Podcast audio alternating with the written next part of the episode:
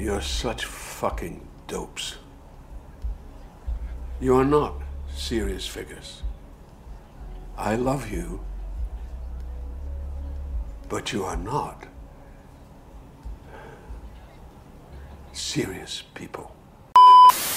Shakespeare se ha colado en Wall Street para crear la historia de una familia regida por un patriarca y que espera el momento de la sucesión al trono. Evidente como es por su título, esta serie va de una sucesión. Es el motor que lo mueve todo, el McGuffin conceptual que hace avanzar la trama y hace crecer la anticipación por saber quién se sentará en el trono de Waystar Roico. Y da igual si les interesa o no ser los elegidos. Ninguno se va a librar de estar en el tablero de juego y posiblemente de recibir más de un golpe. Hay quien ha encontrado muchas similitudes entre esta historia ficticia y las familias más poderosas de Estados Unidos, desde los Redstone hasta los Trump, pero aunque es posible que sea un conjunto de todas ellas, son los Murdoch quienes más cerca parecen estar de los personajes son dueños de la gigantesca News Corp y la línea editorial de sus medios está enfocada a una ideología republicana y los problemas de salud del jefe han creado guerras de poder internas entre sus numerosos hijos.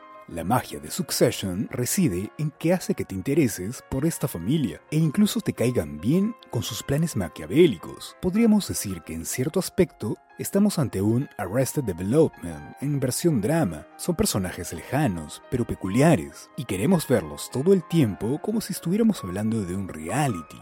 Por ejemplo, Logan Roy, la cabeza de la familia, él decidió que nunca se iba a morir, o al menos eso es lo que puede deducirse en su negativa a señalar con claridad a un sucesor para presidir su grupo empresarial. Aunque claro, si Logan hubiese prestado tanta atención a su sucesión como la que prestó a sus negocios, no habría serie.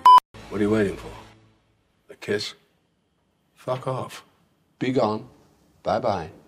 Está también Kendall Roy, el sucesor oficioso. Pese a no ser el primogénito, siente que el trono de Waystar Roico le pertenece por derecho de sangre. En cambio, la demora paterna en nombrarlo oficialmente como sucesor mina su paciencia, quien se tomará el ninguneo del padre como una afrenta personal. Do you want to call your dad? Do I want to call my dad? No, I don't want to call my dad. Do you want to call your dad? También está Siobhan Roy, la niña de papá. La única hija de los Roy se distanció del codiciado conglomerado empresarial e hizo una meritoria carrera en política. Sin embargo, los genes Roy acabaron haciéndose valer y Shiv, al olfatear en el aire la inminente muerte de su padre, también se postula para el trono. You're not good enough for me.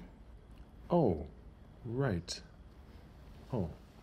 O Roman Roy, la oveja descarriada. El Benjamín de los Roy es la nota discordante de, una familia en la que el más mínimo error es imperdonable. Roman, en cambio, los comete por decenas, sin que esto melle su confianza en suceder a Logan. No obstante, tras su fachada de granuja, Roman esconde valiosas aptitudes que no descartan su pretensión.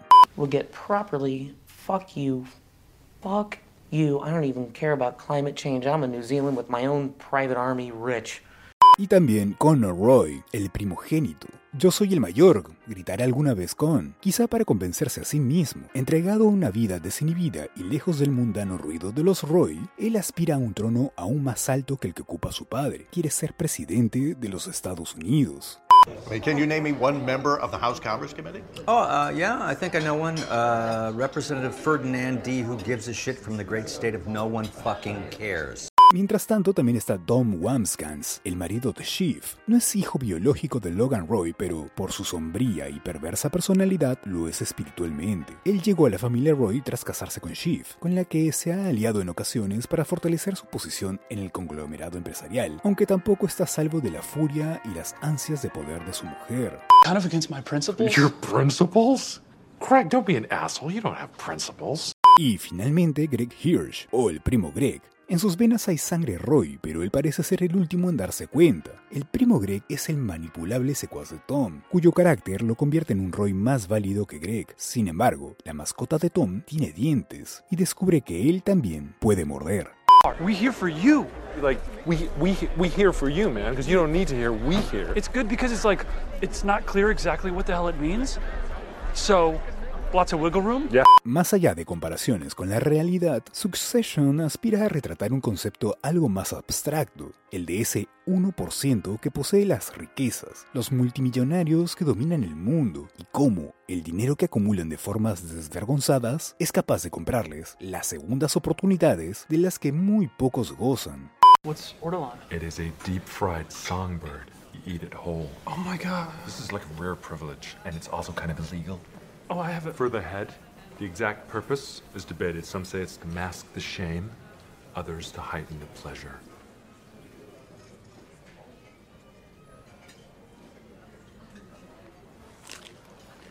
Oh my god.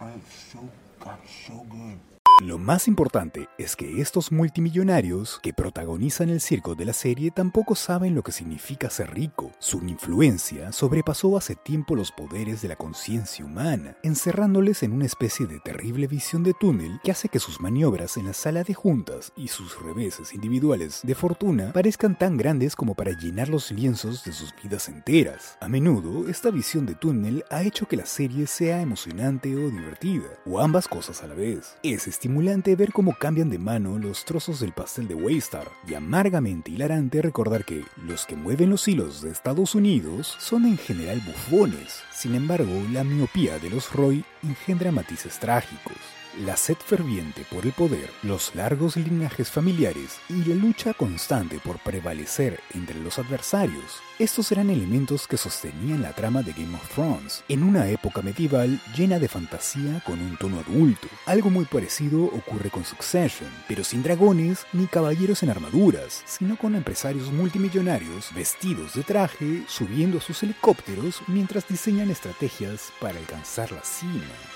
Espera, ¿todavía no me sigues? De paso, también métele 5 estrellas al podcast. Sigo.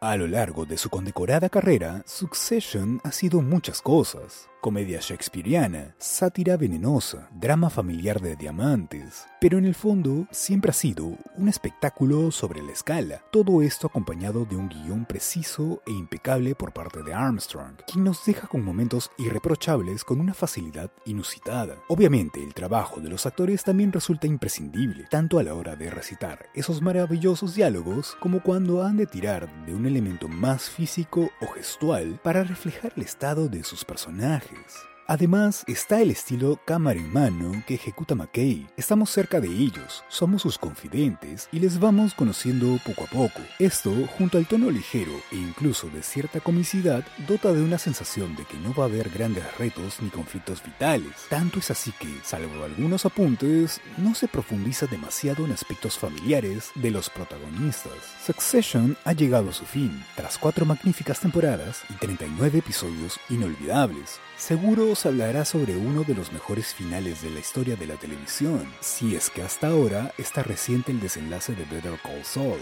pero esos debates merecen hacerse con un poco de calma. Kids, I changed my mind. I'm staying on as head of the firm. What? He's erratic, making bad decisions. We're calling a vote of no confidence. Oh, right, because you like playing boss? Who's in charge right now? Think this old buffalo's getting taken down? Do you want this enough to go to war with your family? It's rebellion. Sabotage. It'll be hostile, hostile, hostile. Este podcast es una producción de Vibes Sound Design House.